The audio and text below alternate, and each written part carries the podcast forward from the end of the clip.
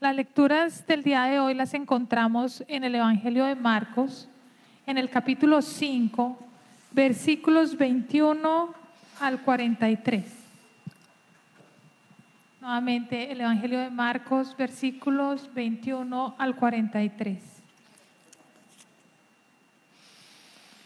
Después de que Jesús regresó en la barca al otro lado del lago, se reunió alrededor de él una gran multitud, por lo que él se quedó en la orilla.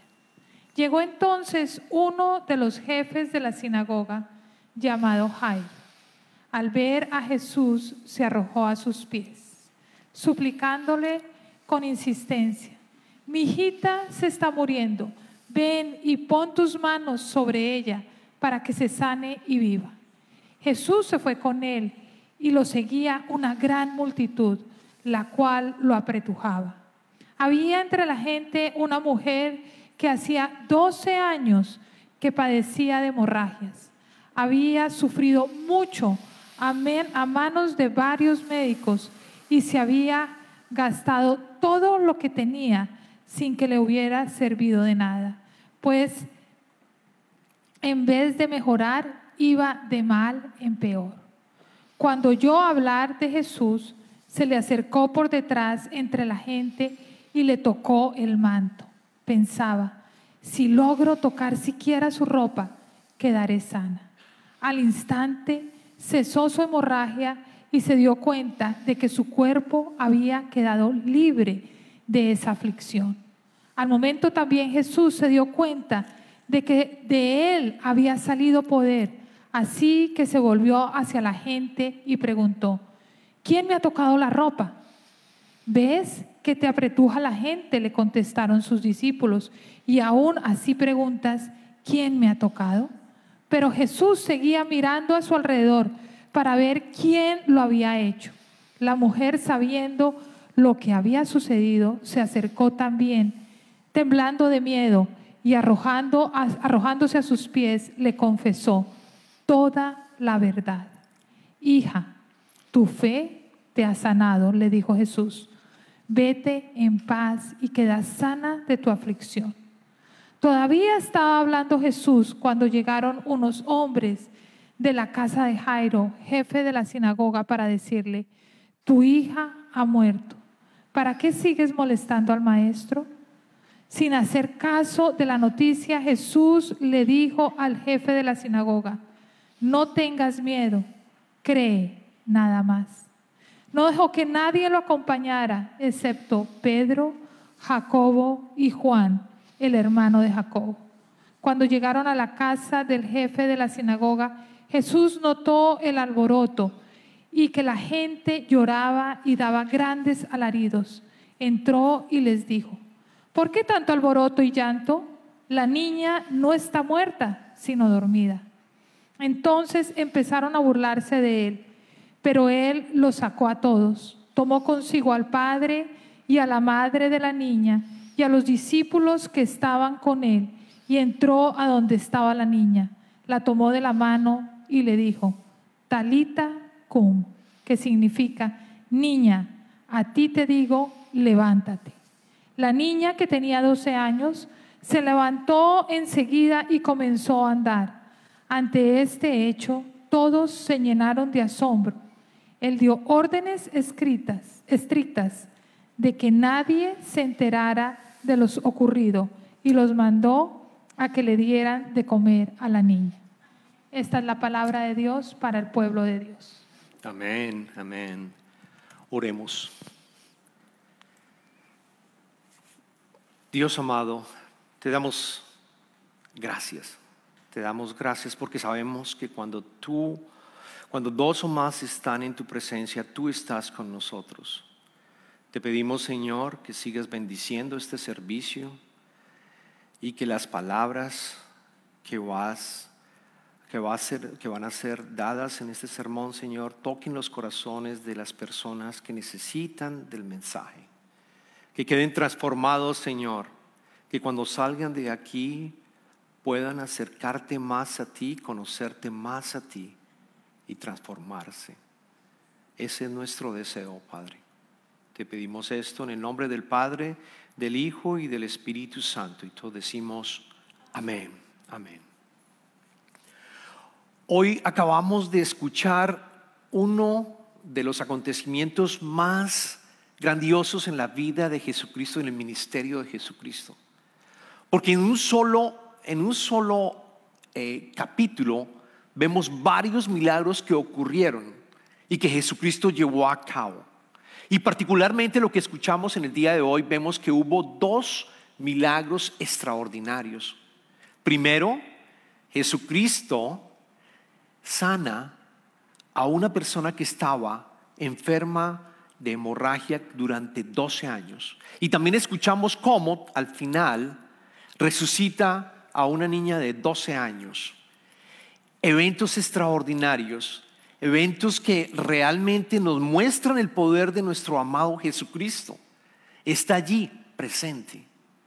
Y vemos algo importante que es, que vamos a, poder entender en el día de hoy, es que Jesucristo no tiene prisa. Jesucristo tuvo una vida en donde no tenía ningún tipo de apuro. Vamos a estudiar cómo Él estaba en su momento presente absolutamente todo el tiempo. Y nota que algo pasó en su cuerpo, que hubo poder que salió de su cuerpo y que estaba totalmente viviendo en el momento presente. ¿Qué tanta tu vida está llena de apuro y de prisa? ¿Qué tanto tu calendario está lleno, absolutamente tan lleno, que no puedes llegar incluso a veces a escuchar a otra persona o tener el diálogo con otra persona que está pidiendo tu atención, incluso tu familia quizás. Estás tan ocupado tratando de cumplir ese to-do list que tenemos, ¿no? Ese to-do, tengo que hacer esto y tengo que cumplirlo, porque si no lo cumplo, me voy a sentir mal y no soy un hombre productivo. Todo tiene que ser rápido, todo tiene que ser así. Yo sufría de eso. Yo parte de mi vida, durante toda mi vida corporativa y de trabajo vivía siempre y todavía tengo mi to-do, pero ya no tengo ese to-do y ese no siento que si no completé todo, entonces voy a, voy a, voy a sentirme mal. Ahora ya, ya encuentro un poco más de paz. Pero tengo que confesarles que cuando estaba preparando este sermón me sentía culpable porque todavía vivo en apuro. Y a veces cuando estoy teniendo una conversación en mi casa, o, teniendo una comida, una cena, eh, mis hijos me dijeron, papi, tú estás en otro lado. Vemos, reconocen mis ojos y se dan cuenta que yo estoy pensando en otra cosa, pensando en el sermón, pensando en lo que tengo que hacer, pensando en que algo tengo que manejar en la casa. No estoy viviendo el momento presente. Entonces vamos a atender cómo Jesucristo nos invita, si vamos a vivir en comunidad y tener una vida en comunidad, a estar en el momento presente realmente organizar nuestra vida de tal manera que podamos entender también qué está pasando a nuestro alrededor. Vamos a atender quién era Jairo primero. Jairo era un líder de la sinagoga. Jairo no era un sacerdote, Jairo no era un maestro de la ley, Jairo era una persona laica, encargada de organizar el servicio en la sinagoga, cuáles iban a ser el orden del servicio, quizás quién iba a leer las escrituras. Era una persona que adoraba al Señor, adoraba a Dios, era un judío, era una persona que posiblemente era rica, posiblemente tenía también suficientes medios económicos, porque era el jefe de la sinagoga también. Y entendemos que su hija está enferma, su hija está muriendo. Volvamos otra vez a leer los versos 22 y 23 para entender la urgencia que tiene Jairo en esta situación. Noten los versos 22 y 23. Llegó entonces uno de los jefes de la sinagoga llamado Jairo. Al ver a Jesús se arrojó a sus pies suplicándole con insistencia, mi hijita se está muriendo, ven y pone tus manos sobre ella para que se sane y viva. Noten lo que está diciendo. No está diciendo mi hija está enferma. Está diciendo mi hija se está muriendo. Ya llega un momento en el cual las cosas están muy, pero muy críticas. Y seguramente vemos también que Jesucristo estaba regresando, noten lo siguiente, Jesucristo estaba regresando de haber también eh, sacado a varios demonios de una persona que se encontraba en una zona del oeste del lago de Galilea y volvió al lado, al lado, perdón, del este y volvió al lado oeste, es decir, a Capernaum, y lo estaban siguiendo muchas personas. Quizás Jesucristo tenía también su agenda, había llegado y seguramente tenía algo que hacer, a dónde ir. Pero aquí llega, lo interrumpe Jairo. Lo interrumpe Jairo y nos muestra que su hija está a punto de morir, está muriendo, se está muriendo. Es decir, necesitaba desesperado encontrar a Jesús. Quizás conocía a Jesucristo, había escuchado que había hecho milagros y estoy seguro que Jairo debió haber intentado, como cualquier padre, absolutamente encontrar sanación para su pobre hija. Seguramente había ido a buscar los mejores médicos, seguramente había dado el mejor tratamiento posible, pero llegó el momento en el cual ella estaba muriendo. Y dijo Jesús, tengo fe en Jesucristo. En este momento el único que puede hacer algo es Jesús. Y apenas supo que llegó del otro lado, se fue inmediatamente a sus pies y lloró y le suplicó, le suplicó intensamente a Jesús que lo acompañara a la casa. Y Jesús lo acepta. Jesús lo acepta. Jesús cambia su agenda y nota la urgencia de ir allá. Y después nos encontramos con la mujer que se encontraba enferma. Y eso lo vemos en el versículo 26 y 29. Versículo 26 y 29. La mujer había sufrido mucho a manos de varios médicos y se había gastado todo lo que tenía sin que le hubiera servido de nada. Pues en vez de mejorar, iba de mal en peor. Cuando oyó hablar de Jesús, se le acercó por detrás entre la gente y le tocó el manto. Pensaba, si logro tocar siquiera su ropa, quedaré sana. Al instante cesó su hemorragia y se dio cuenta de que su cuerpo había quedado libre de esa aflicción. Entonces encontramos también aquí en el caso de la mujer, había sufrido una hemorragia por 12 años. Curiosamente, la misma edad que tenía la niña. 12 años de hemorragia. Y quiero que entiendan la urgencia también que ella tenía. Porque en esa época tener una hemorragia significaba que eras impura, que esa persona no podía ir a la sinagoga, que cualquier cosa que esa mujer tocara tenía que ser y entrar en un, un proceso de purificación. Seguramente no podía tener esposo. En esa época no tener esposo implicaba vivir en una angustia completa de cómo alguien la podía sostener día a día. Seguramente la familia también sabía que sufría de esta enfermedad y por no tocarla, por no estar cerca de ella, estaba aislada, sin que nadie recurriera a ella. Vemos estos dos hombres que tienen fe en Jesucristo, no una fe completa porque recuerden que apenas habían escuchado de Él, y entienden que Él es el único, el único que puede ayudarlos en un caso, en el caso de Jairo, a salvar a su hija. Y en el caso de esta mujer, a parar y sanar su hemorragia por 12 años. Absolutamente, dos casos, absolutamente eh, dramáticos en donde se buscaba sanación. Y noten que la mujer sabe que tocar a Jesucristo es una ofensa porque lo va a colocar impuro a él. Se da cuenta que había mucha gente allí caminando. Mucha gente dice en las escrituras que lo estaban siguiendo. Esas calles en Capernaum son angostas. Hay tanta gente caminando con él que seguramente estaban empujando y estaban rodeando a Jesucristo. Y esta mujer dice, la única forma que yo puedo llegar a tocarla, a tocar a Jesucristo, es yendo por detrás. Porque mi plan, mi plan es llegar, pensaría ella seguramente, tocar a Jesucristo, tocarle sus prendas únicamente y encontrar allí la sanación y de pronto seguramente, como dice la escritura, salir de allí, irse de allí, no tener ningún diálogo con Jesucristo. Era tal su angustia que estaba buscando solo tocar su prenda. ¿Y qué sucede? ¿Cómo responde Jesucristo?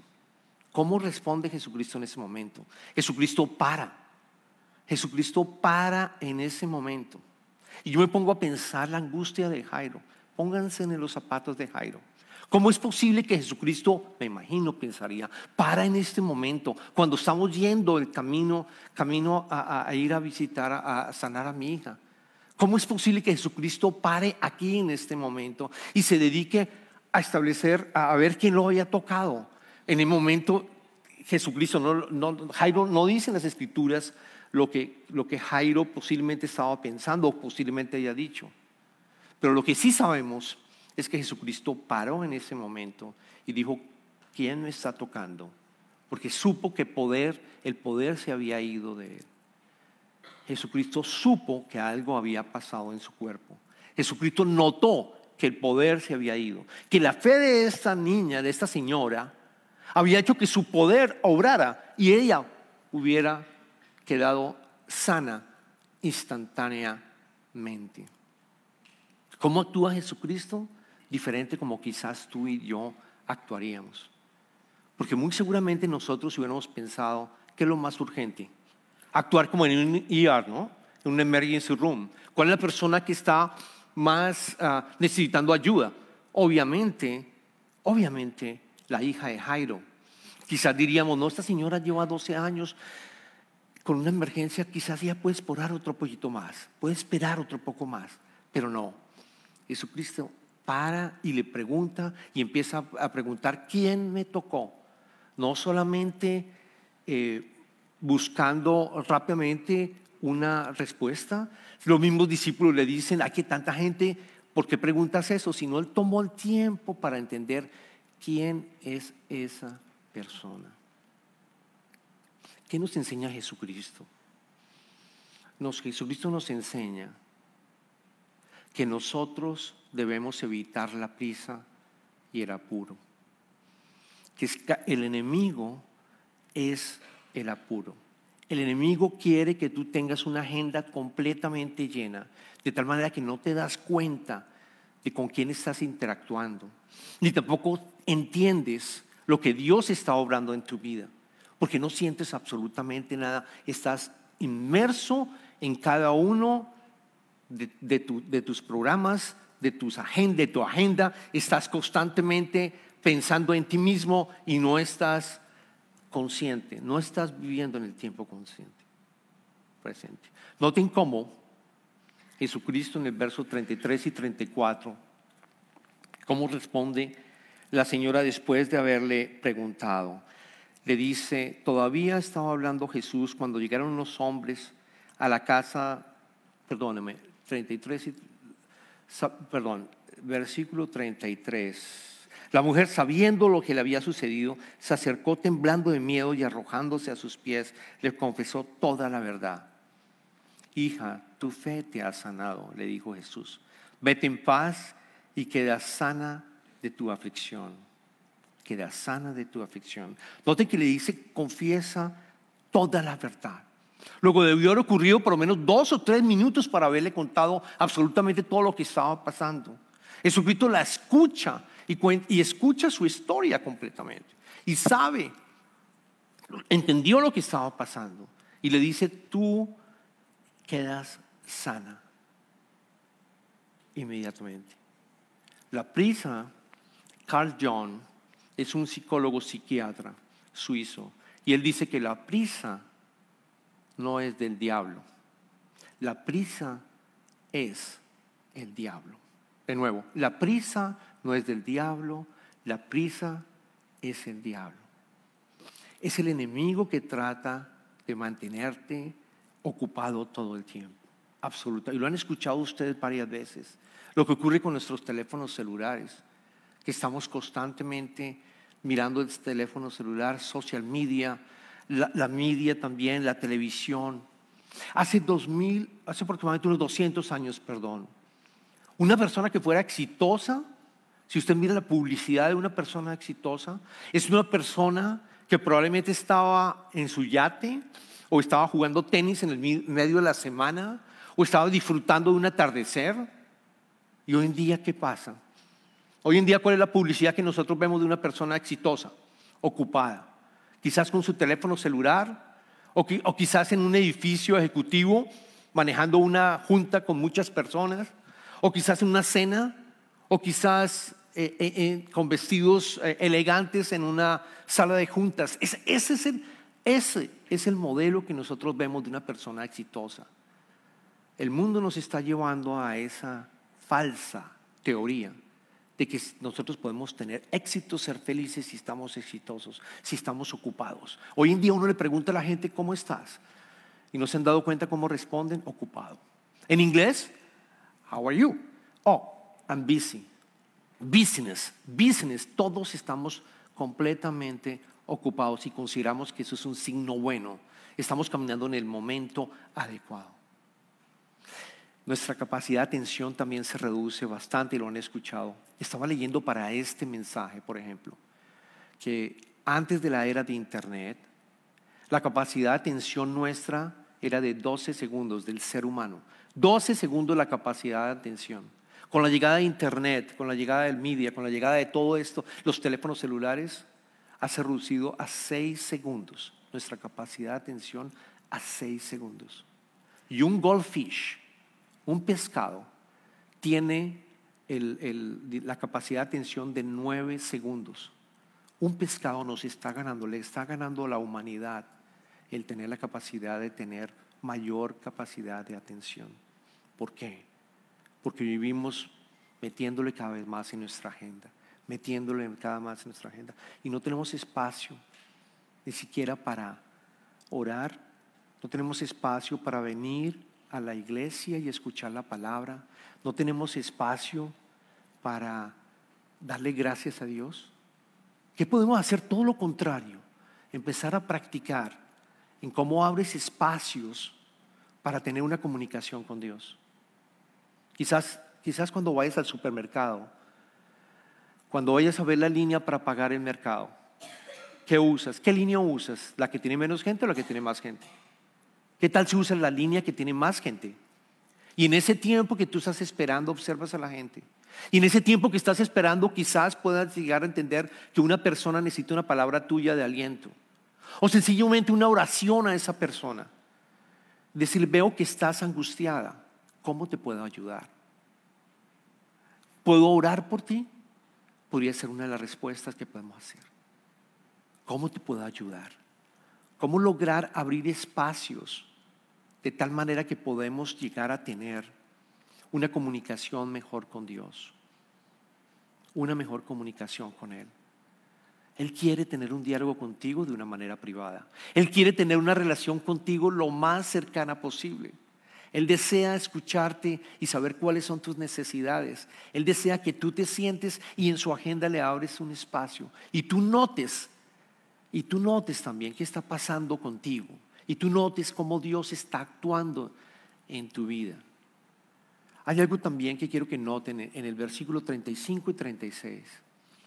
Cuando Jesucristo todavía, cuando todavía estaban hablando Jesús, llegaron unos hombres de la casa, de la casa de Jairo, jefe de la sinagoga, para decirle, tu hija ha muerto, ¿para qué sigues molestando al maestro? Sin hacer caso de la noticia, Jesús le dijo al jefe de la sinagoga, no tengas miedo, cree nada más. No tengas miedo, cree nada más. Y eso te está diciendo Jesucristo en este momento. Porque quizás tú has tenido el espacio, tú has orado múltiples veces y ha habido un espacio y una demora, tal como Jairo sintió esa demora. Y tú dices, ¿qué pasa? ¿Por qué no me escuchas? ¿Dónde estás? Señor, ¿por qué no respondes a lo que yo te estoy pidiendo? Y yo quiero que sepas que la oración la responde. Siempre la responde. No quizás como tú quieras, pero la responde. Y quiero que te quiero que te claro mediante este ejemplo que me llegó a mí también bastante claro para ti, es que la responde con creces. Jesucristo siempre responde con creces y hace más de lo que tú estabas esperando por él. De lo que tú estabas esperando por él. Toma sus espacios porque nos va formando porque nos va armando y nos va modelando. Pero la respuesta que Él tiene es el doble. No el caso, no el caso de Jairo. ¿Qué estaba esperando Jairo? Sanación de su hija. ¿Qué recibe Jairo? Resucitación de su hija. Resucita a su hija. Hizo mucho más de lo que estaba esperando. ¿Ustedes imaginan el impacto que tuvo para Jairo, para la niña, para toda la familia, para, ese, para esa sección, para todas las personas que estaban allí? El testimonio que Jesucristo les dejó a ellos. El doble, mucho más de lo que estaban esperando. Y la mujer. La mujer esperaba ser sana. La mujer esperaba solo tocar a Jesucristo y ver qué pasaba y salir corriendo porque tenía vergüenza. Y tiene una conversación con Jesucristo, el Hijo de Dios. Y logra expresarle absolutamente todo. Y cuando le dice, te he sanado, queda sana. Esa palabra sana en griego puede, cuando tú leas las escrituras, puedes leerla como una persona que sanó físicamente, es sanada físicamente, o como alguien que recibió salvación. En este caso están los dos. En este caso está utilizando, lo repite dos veces Jesucristo, quedaste sana físicamente y por otro lado, vete en paz, porque has recibido salvación. Recibió ella mucho más, mucho más de lo que estaba pidiendo, de lo que estaba pidiendo. El apóstol Pablo, cuando él define el amor y le escribe a la iglesia de Corintios qué es el amor, en la primera de Corintios versículo 13, eh, capítulo 13 versículo 4 dice, el amor es paciente, es bondadoso, el amor no es envidioso, ni jactancioso, ni orgulloso. Pablo empieza definiendo el amor como paciente. Y ese es el amor. Dios es un Dios que nos da amor, que nos ama inmensamente, pero si nos damos cuenta, ese amor implica también paciencia. Ese amor implica que tenemos que ser pacientes en el sufrimiento que quizás estamos teniendo. Pero Él responde y responde mucho más de lo que tú estabas esperando. Y lo que te pide es que tengas fe.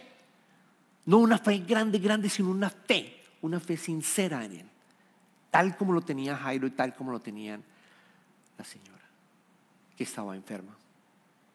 Esa es la invitación que nos pide el Señor en esta semana, que abramos espacios en nuestra vida para que podamos tener realmente y vivir en el momento presente, para que podamos escuchar nuestras conversaciones con los demás y podamos abrir un espacio para decirle al Señor lo que nosotros estamos pasando en ese momento.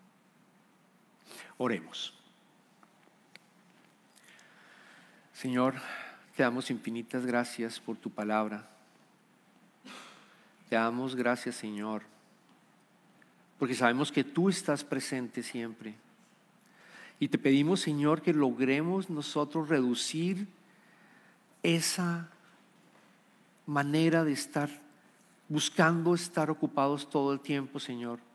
Que nuestra manera de tener nuestros to no sea una forma en la cual nos vamos a castigar, de tal manera que no vamos a tener espacios para poder escuchar tu palabra y poder, poder tener una comunicación contigo, Padre. Te pedimos que nos ayudes a abrir esos espacios, a que no nos sintamos tampoco, ah, que nos sintamos sufriendo porque no completamos ese to Señor. Te pedimos que podamos entender también el teléfono y cómo nos hace de mal ciertas cosas que tenemos y estamos usando. Muéstranos, Señor, esa manera de estar viviendo en el momento presente. Te pedimos esto, Señor, en el nombre de Jesucristo. Y ahora que entramos en las ofrendas, Señor, te pedimos que multipliques todas las ofrendas que, está recibiendo la iglesia de Covenant y que las multiplique, Señor, y bendigas también a aquellos que están ofrendando.